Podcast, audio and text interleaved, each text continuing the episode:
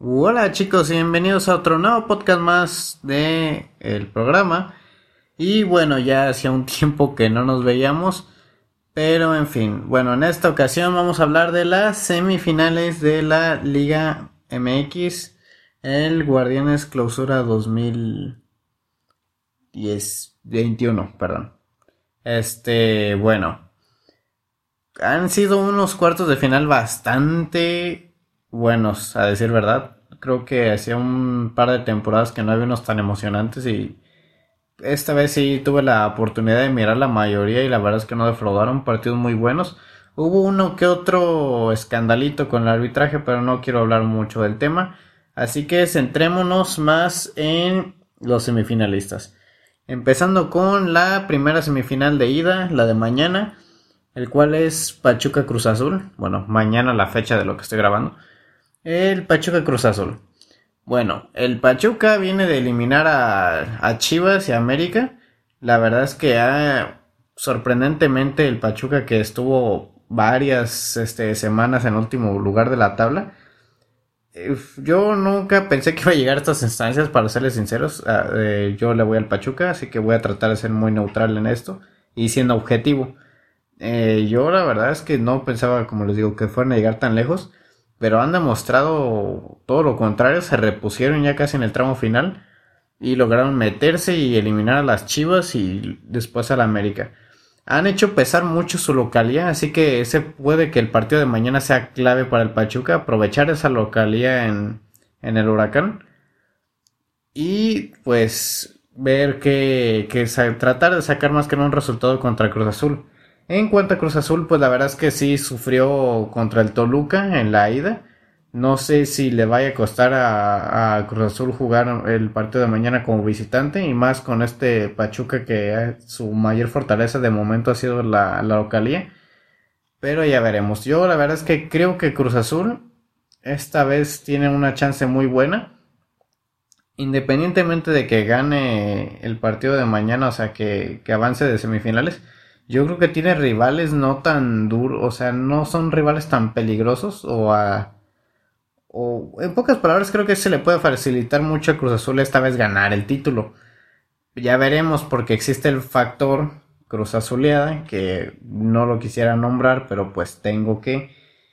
Que contra el Toluca se miró un poco en esa ida y después en la vuelta que después del primer gol les cayó el siguiente muy rápido esos, esas desatenciones en la defensa sí son algo preocupantes.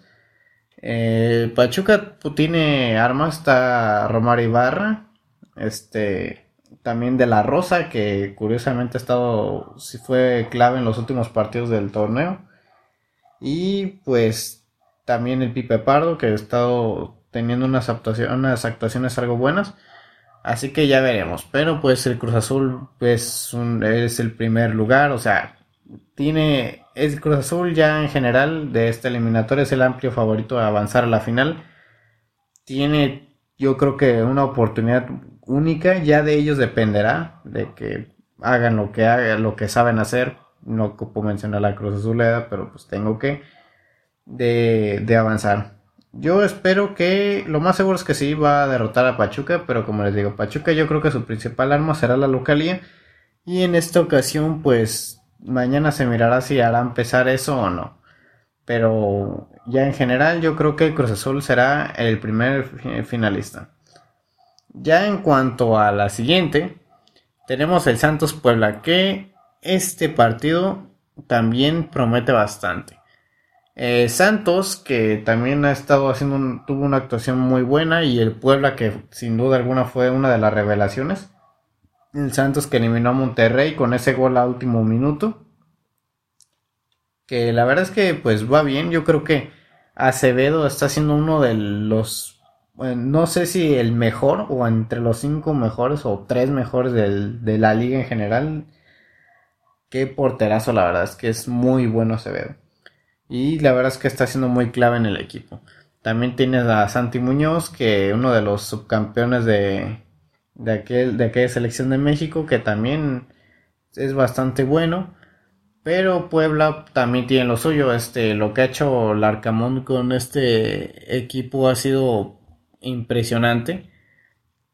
Eh, prácticamente levantó un equipo que nunca había sido relevante, con todo respeto para el, para el Puebla, pero pues la verdad es que nunca, nunca era protagonista en, en instancias, este, en instancias, este, grandes, pero esta vez lo está demostrando y más con que su jugador más clave, que el cual podría ser este Santiago Ormeño, que la verdad es que fue está de un nivel muy bueno Ormeño, o sea, todos los jugadores están siendo muy buenos, eh, derrotaron a Atlas, que también, pues se puede decir que hasta cierto punto, punto también fue una revelación el Atlas, pero al final este, los camoteros se supieron imponer.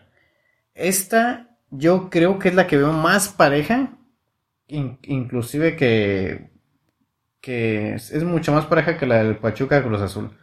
Esta sí, no sé, sí la veo pareja. Yo creo que ambos equipos tienen muy buenas probabilidades de derrotar al otro.